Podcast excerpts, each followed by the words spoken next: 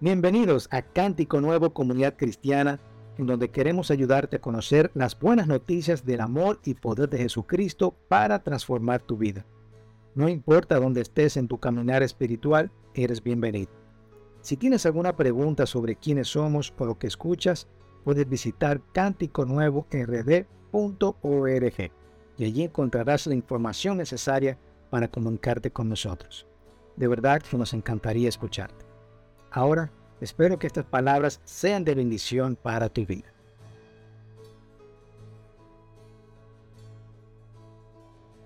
Dios le bendiga. Estamos eh, felices porque continuamos hoy con nuestra serie tratando sobre la oración del Padre Nuestro, que es una oración que conocemos todos, ¿verdad? Que se la hemos escuchado de alguna u otra manera Sabemos que Jesús en un momento determinado dio una instrucción de cómo nosotros teníamos que orar. Hemos tratado de, explicar lo que íbamos a hacer el domingo pasado y dijimos que vamos a tener una serie de tres partes donde hemos tratado de dividir el Padre Nuestro en tres bloques de contenido para poder examinar lo que realmente significa. Porque la oración del Padre Nuestro es corta. Si nosotros vemos la Biblia, ocupa dos o tres versículos, no más. Y, pero tiene una serie de enseñanzas y tiene una serie de principios que son importantes para nosotros poder tener éxito en nuestra vida cristiana. Y digo esto porque fue Jesús quien dio esa instrucción. Y si Jesús nos da una instrucción de cómo nosotros tenemos que orar, eso hay que examinarlo bien. Y eso hay que sacarle el mayor provecho y eso hay que sacarle el jugo, como decimos aquí en Dominicana, lo más que podamos.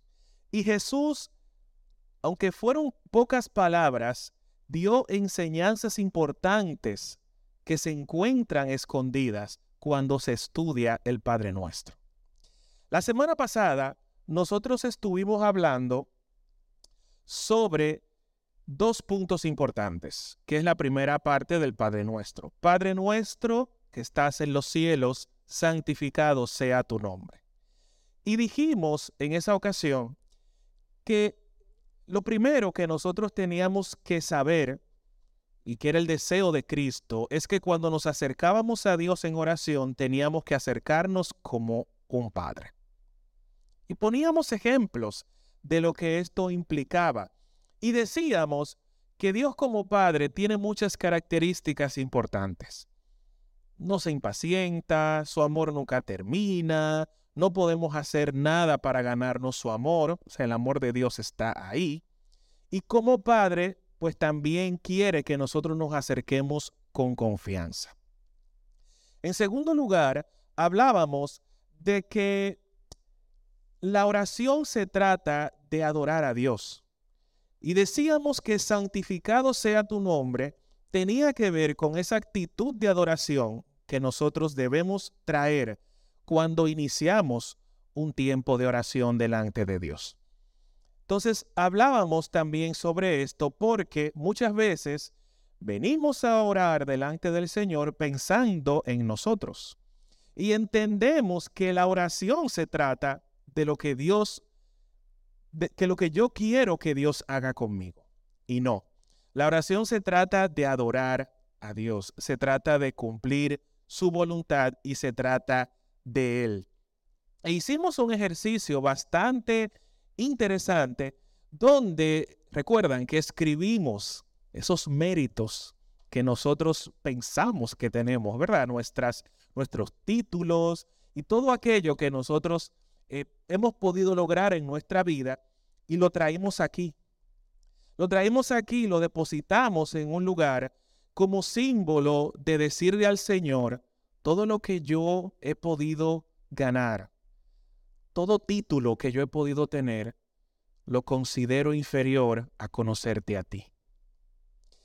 Y terminando eso, ¿verdad? Tuvimos un tiempo donde meditamos sobre esa verdad porque, como dice la palabra, Dios sometió todas las cosas a su dominio y a su control.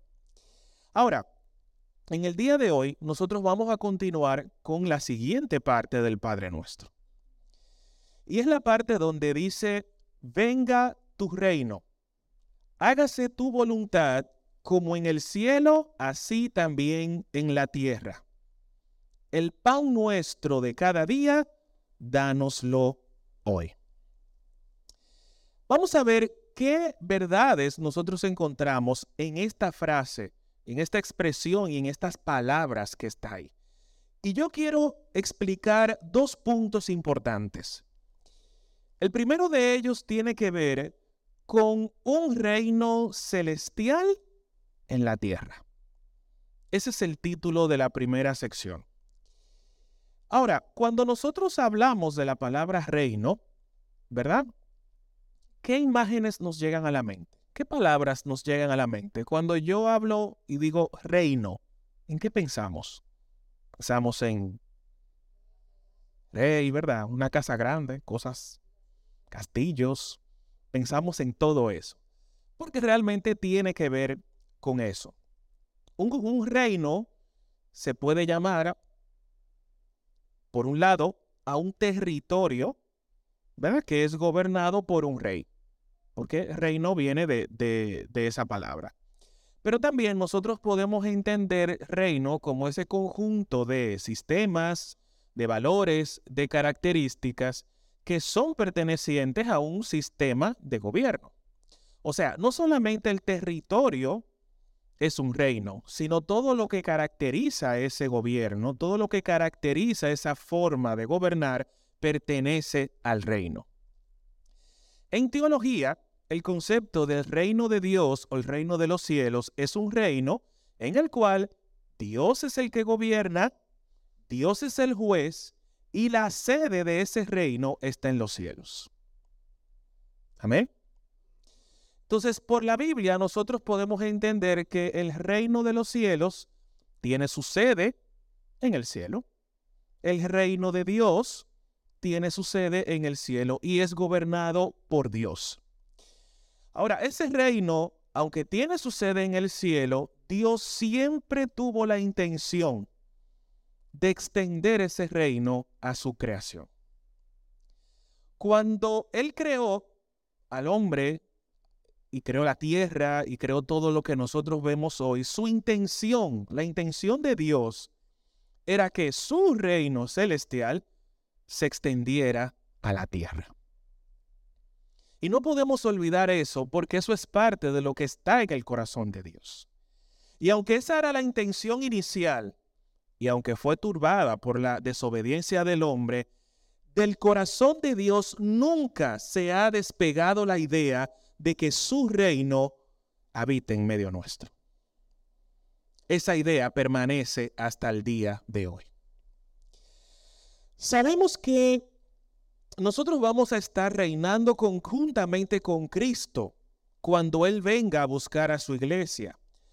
Ahora, a mí particularmente me ha llamado siempre la atención esa expresión de cuando Jesús dice que nosotros en nuestro tiempo de oración tenemos que pedirle a Dios, venga tu reino.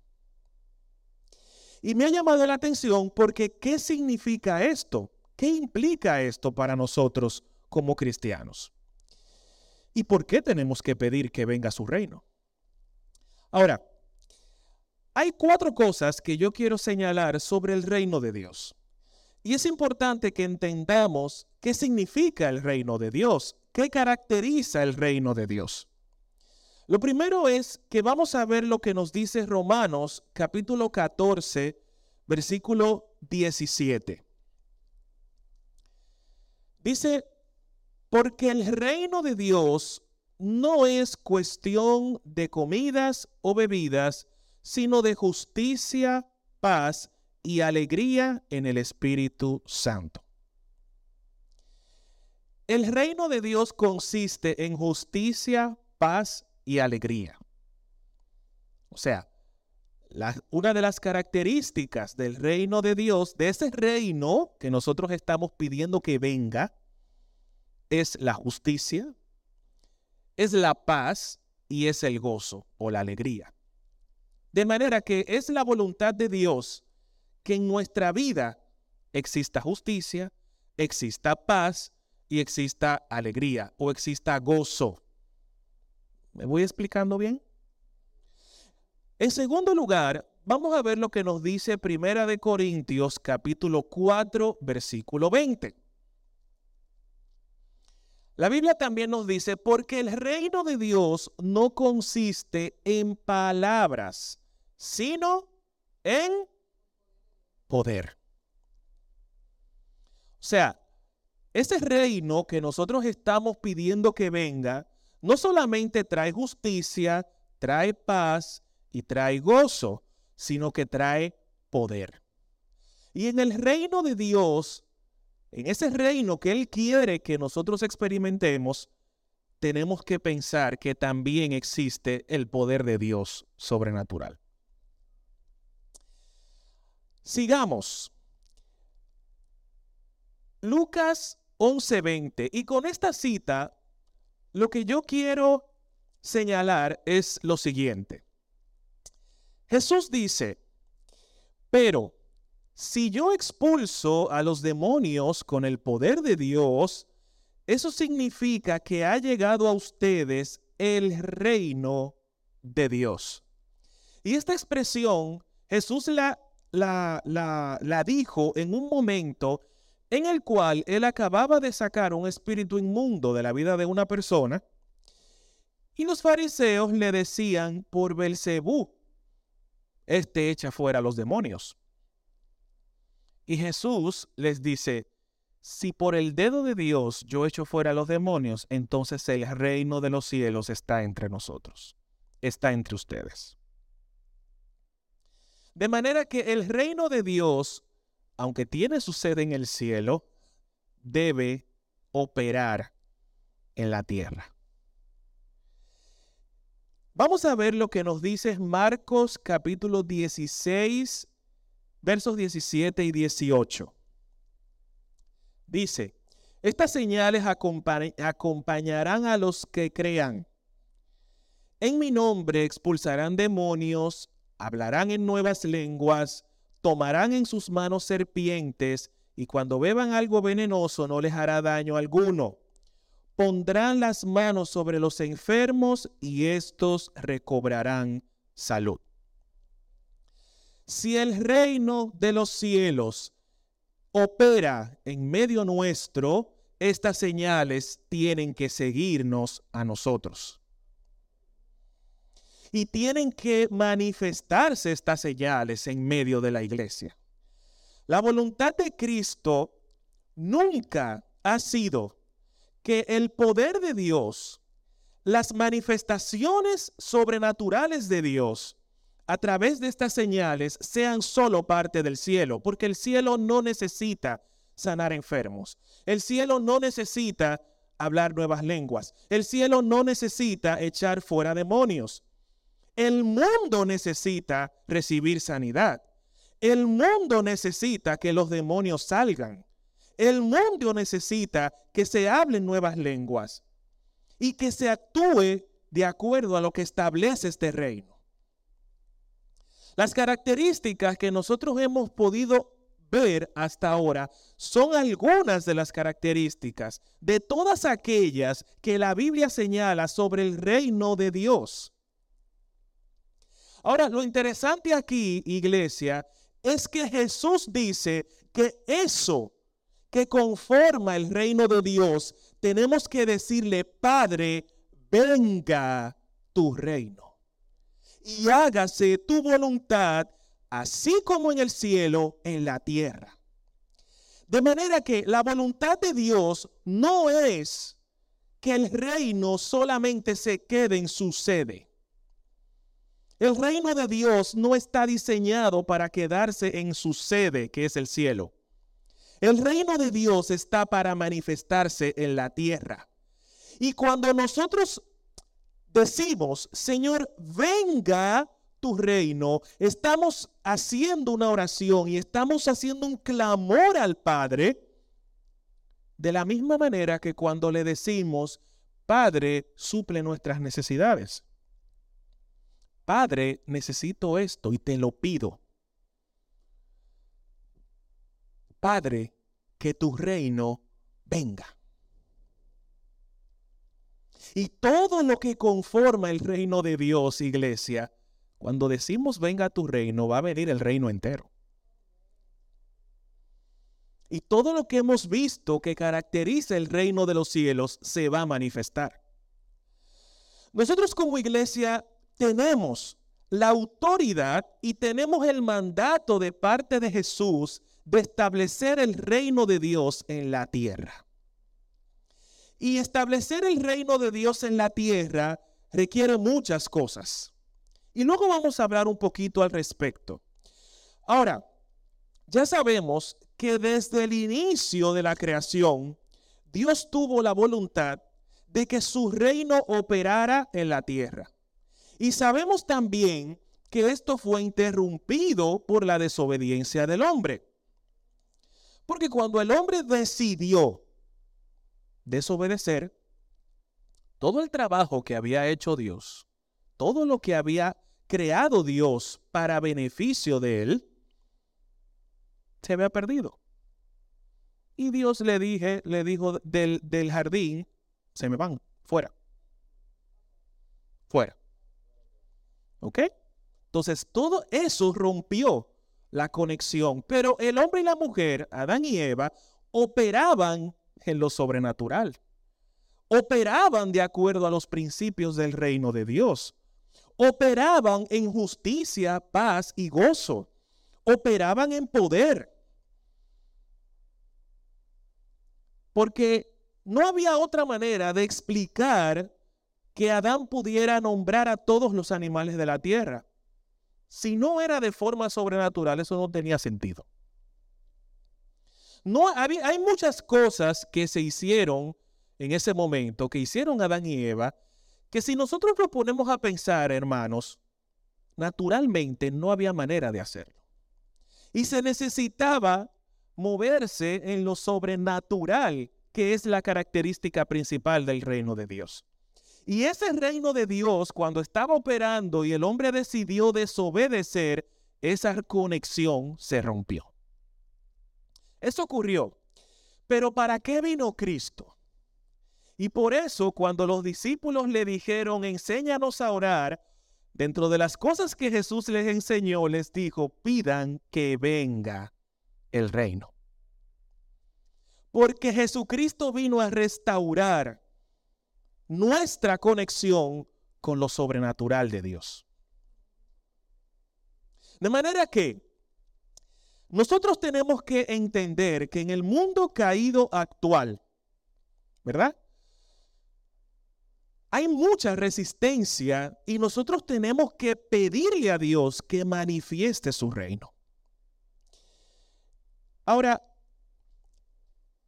la Biblia enseña en, en el Padre Nuestro, cuando dice, venga tu reino, dice, hágase tu voluntad, como en el cielo, así también en la tierra. Y está junto. Y dice, venga tu reino, ya sabemos lo que es el reino de Dios, y tu voluntad como es en el cielo, sea en la tierra. Ahora, ¿tenemos que pedir eso? Pensando yo, ¿por qué tenemos que pedirle al Señor que cumpla su voluntad si Él es soberano y la va a cumplir? Él va a cumplir su voluntad. Pero yo he hablado aquí en varias ocasiones que la voluntad de Dios tiene dos connotaciones bíblicas. La voluntad soberana de Dios, que es aquella que está en su soberano plan para la humanidad, para todo el mundo, y la voluntad condicionada de Dios, que es cuando Él dice, si tú tal, yo tal. ¿Me voy explicando bien? Entonces, esa voluntad de la cual se habla aquí la única voluntad que nosotros tenemos que pedir, Señor, que se haga tu voluntad en la tierra como es en el cielo, es aquella que tiene que ver con nosotros. Porque aquí Jesús nos está enseñando a orar. Y en nuestro tiempo de oración, nosotros tenemos que pedirle al Padre, Padre, que tu voluntad, como es en el cielo, se cumpla en la tierra. ¿Y por qué tenemos que pedirlo? Por lo que dice Mateo 11, 12. Jesús hizo una declaración muy fuerte en este versículo. Y él dijo, desde los días de Juan el Bautista hasta ahora, el reino de los cielos, diga conmigo, reino de los cielos, sufre violencia y los violentos lo arrebatan.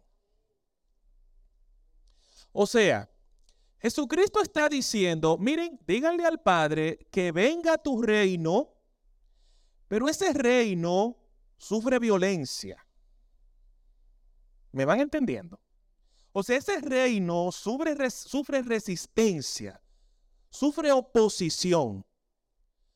El enemigo no quiere que nosotros, que el reino de Dios se manifieste. A él no le conviene. Porque cuando el reino de Dios se manifiesta, ya sabemos lo que pasa.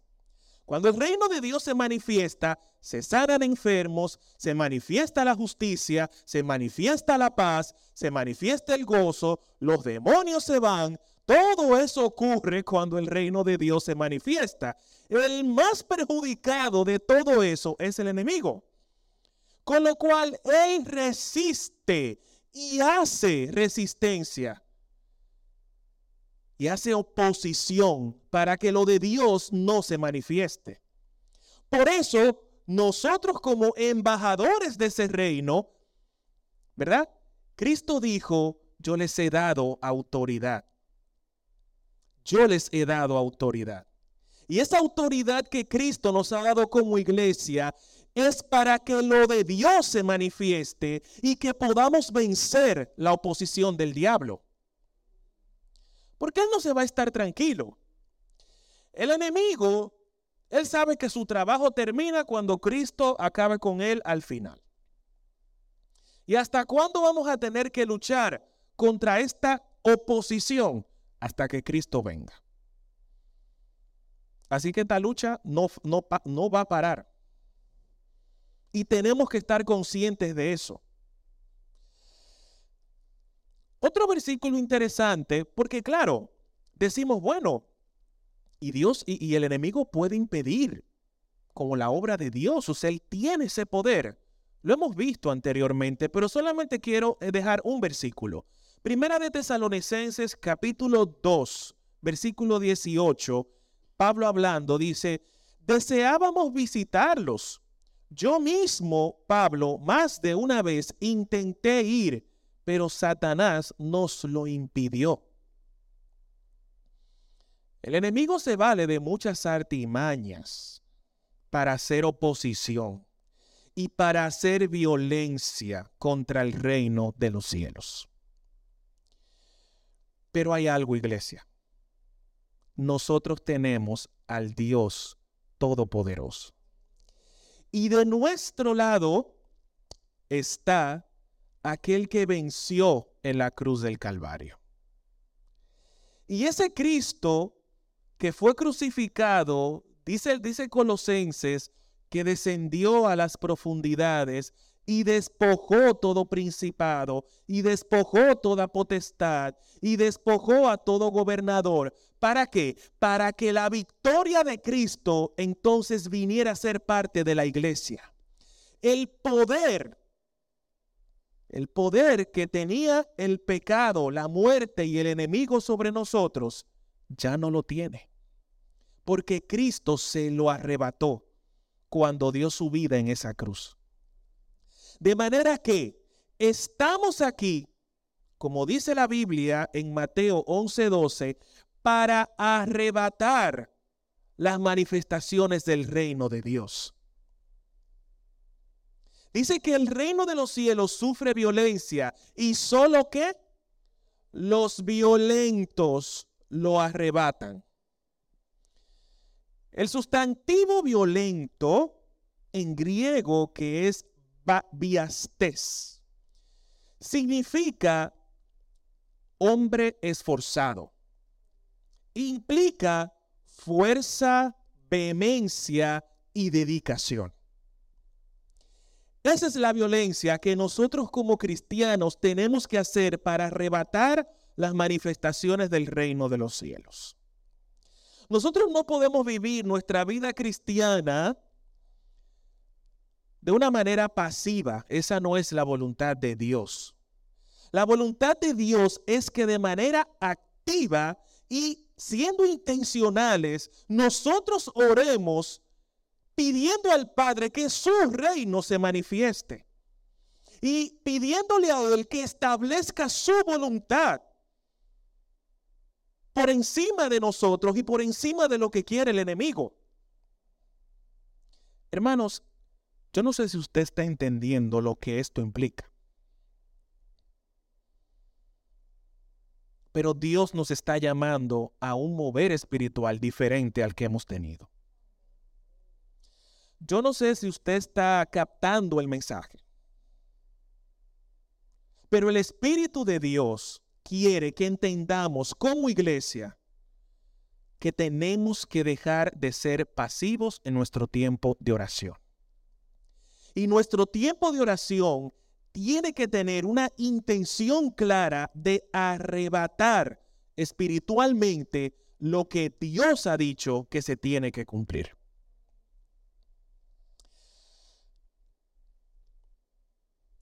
¿Qué pasa? Nuestra posición en ese tiempo de oración debe implicar una actitud de valentía para establecer el reino de los cielos en, lo que concierne a nuestra vida y que la voluntad de Dios se cumpla. ¿Y cómo lo hacemos?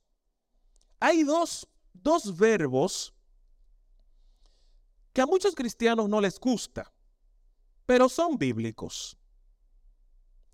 Y es el verbo declarar y renunciar. Iglesia, la Biblia enseña en Proverbios que el poder de la vida y la muerte está en la boca. Está ahí. Eso es lo que dice Salomón. Ahora, cuando nosotros declaramos la voluntad de Dios, cuando nosotros declaramos lo que Dios ha dicho en nuestro tiempo de oración y decimos, Señor, declaramos que tú eres el sanador. Señor, declaramos que tú eres el proveedor. Señor, declaramos que yo tengo victoria sobre el enemigo. Señor, yo declaro que soy sano. Señor, yo declaro que soy próspero. Señor, yo declaro que tengo victoria. Señor, yo declaro que esa tentación no va a poder vencerme. Señor, yo declaro que tú enviarás tu sanidad sobre hacer esas declaraciones en nuestro tiempo de oración es una manera violenta de arrebatar lo que Dios ha dicho. Otra manera de nosotros poder establecer el reino de Dios y otra palabra importante es renunciar. Cuando en mi tiempo de oración yo digo, Señor, yo renuncio a tal o cual pecado. Cuando diariamente yo digo, Señor, yo renuncio a tal o cual herencia. Esa conducta que ha caracterizado a mis antepasados, yo renuncio a esta conducta, yo renuncio a esta enfermedad, yo renuncio a esta situación de escasez, de miseria, de pobreza. Cuando renunciamos, también estamos siendo violentos espiritualmente. Entonces, declarar la voluntad de Dios y renunciar a aquello que no viene de Dios es la manera en la que nosotros podemos arrebatar con violentamente las manifestaciones del reino de Dios en nuestra vida, en nuestra casa y en todo lo que tiene que ver con nosotros.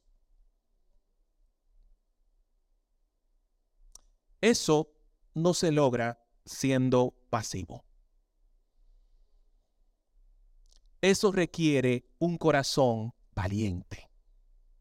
Un corazón que sabe que la voluntad de su Dios es que el reino de Dios venga y se manifieste.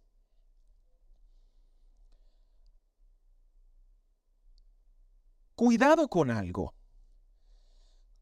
Como sabemos por la Biblia que tenemos la facultad de declarar y renunciar, y sabemos que la vida y la muerte están en poder de nuestra lengua, hermanos, no intentemos manipular a Dios para cumplir nuestros caprichos, para cumplir nuestros deseos efímeros y cosas que no tienen que ver con su reino.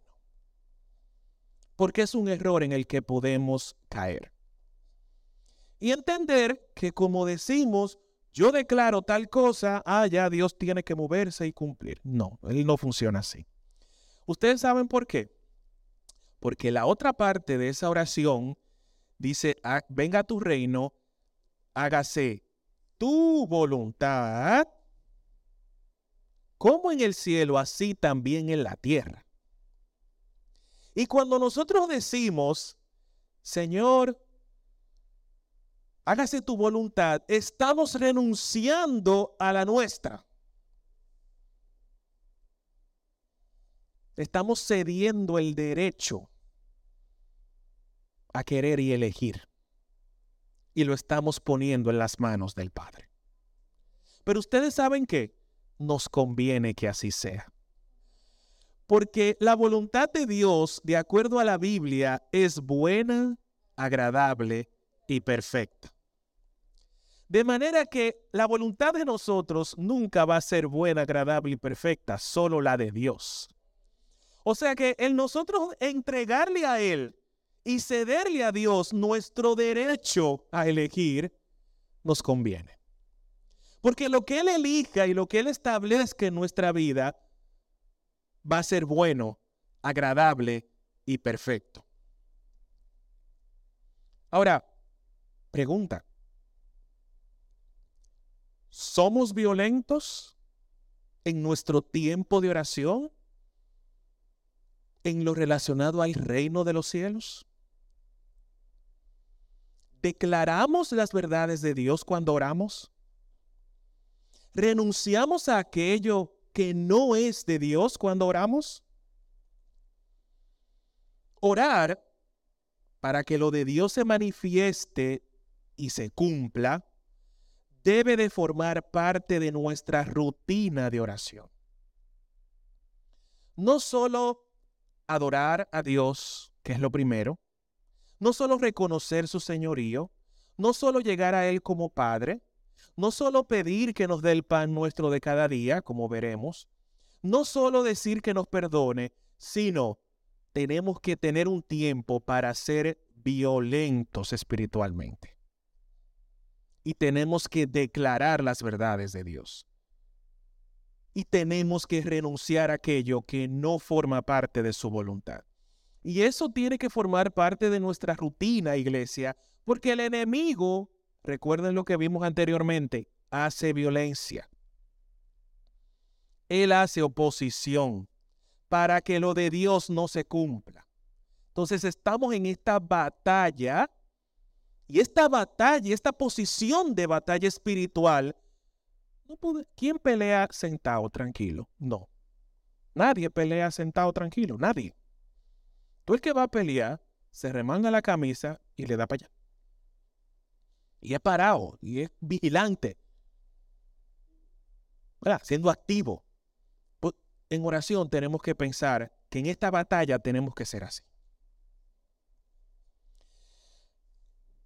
Y no, no, estamos desprovistos de armas. Efesios dice que nosotros tenemos armas que son espirituales. Las armas de nuestra milicia no son carnales, sino poderosas en Dios para la destrucción de fortalezas. Y, Dios nos da su armadura para pelear. El Padre nuestro sigue diciendo, el pan nuestro de cada día, dánoslo hoy. Ok. En nuestro tiempo de oración, nosotros tenemos que acercarnos a Dios reconociendo que Él es nuestro dador y que es parte de su naturaleza cubrir nuestras necesidades. El pan, cuando dice el pan nuestro de cada día, ese pan, hermanos, no se refiere solo al alimento. No. Se refiere a todas aquellas cosas que tienen que ver con nuestras necesidades básicas. Y esa expresión representa todo aquello que necesitamos para nuestra vida en la tierra. Sabemos que cuando reinemos con Cristo, no vamos a necesitar pan. Aunque yo espero que den buena comida allá arriba. Eh. Pero, gracias a Dios que vamos a salir de esto. Que engorda de ver el agua. Eh, eso. Vamos a salir de eso. Pero allá, allá todo va a estar muy bien. Pero cuando reinemos con Cristo no vamos a necesitar esas cosas. Y hermanos, algo que tenemos que entender, yo no sé de dónde, de verdad, pero tenemos que entender que no es la voluntad que nosotros experimentemos, no es la voluntad de Dios, que nosotros vivamos con nuestras necesidades básicas no cubiertas. Ese no es plan de Dios. No es la voluntad de Dios. Vamos a ver lo que dice Salmos 37, 25. Dice, he sido joven y ahora soy viejo, pero nunca he visto justo en la miseria, ni que sus hijos mendiguen pan. Yo no sé de dónde sale la idea que Dios quiere que vivamos en escasez. A mí no me entra aquí. Pero la Biblia es clara.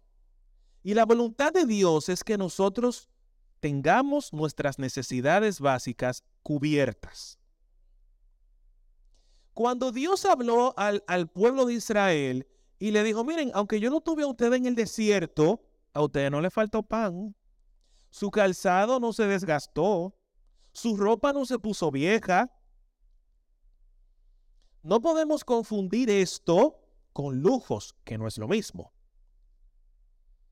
¿Verdad? Porque el que está pasando, el que está siendo probado por Dios en el área financiera puede experimentar menos lujos, cosas como lo, lo básico. ¿Vale? Como que te doy justo lo que tú necesitas, pero nunca es la voluntad de Dios que nuestras necesidades básicas no estén cubiertas. Entonces, Jesús nos da dos ejemplos. Las aves del cielo y los lirios del campo son dos ejemplos que Dios nos da de que Él desea cubrir nuestras necesidades básicas. Y es por tal motivo que cuando venimos en oración, llevemos delante de Él esas necesidades y que digamos, Señor, esas necesidades básicas que necesito, cúbrelas. Porque tú lo harás. Y debe ser parte de nuestra oración. Y tenemos que hacerlo con la confianza de que lo recibiremos. Entonces, resumiendo, dos cosas. En nuestro tiempo de oración tenemos que tener un tiempo para ser violentos espiritualmente y arrebatar lo que Dios ha dicho. Y en segundo lugar, tenemos que acercarnos a Él sabiendo que Él cubrirá y suplirá nuestras necesidades conforme a sus riquezas en gloria en Cristo Jesús. Vamos de pie, iglesia, y vamos a terminar con una oración al Señor.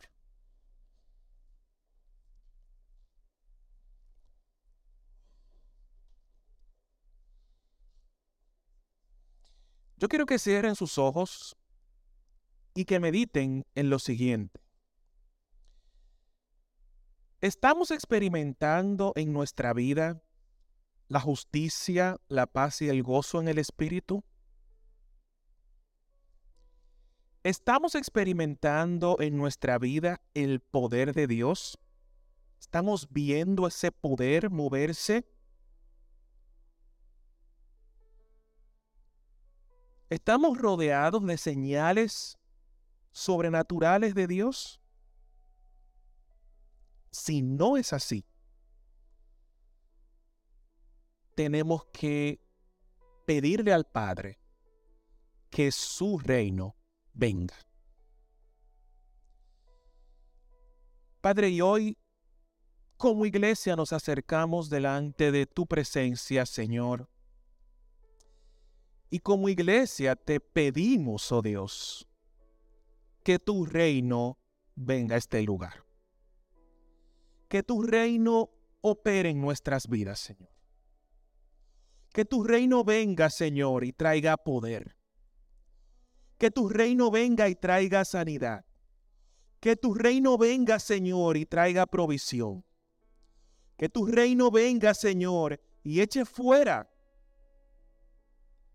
todo lo que necesite ser echado fuera, Señor. Declaramos por tu palabra que tu reino gobierna nuestras vidas. Declaramos, Señor, que tú eres nuestro Dios. Declaramos, Señor, que en ti, Padre amado, tenemos victoria. Victoria victoria. Y caminamos de triunfo en triunfo. Y sabemos, Señor, que en ti tenemos el poder que necesitamos para hacer frente a las artimañas de enemigos.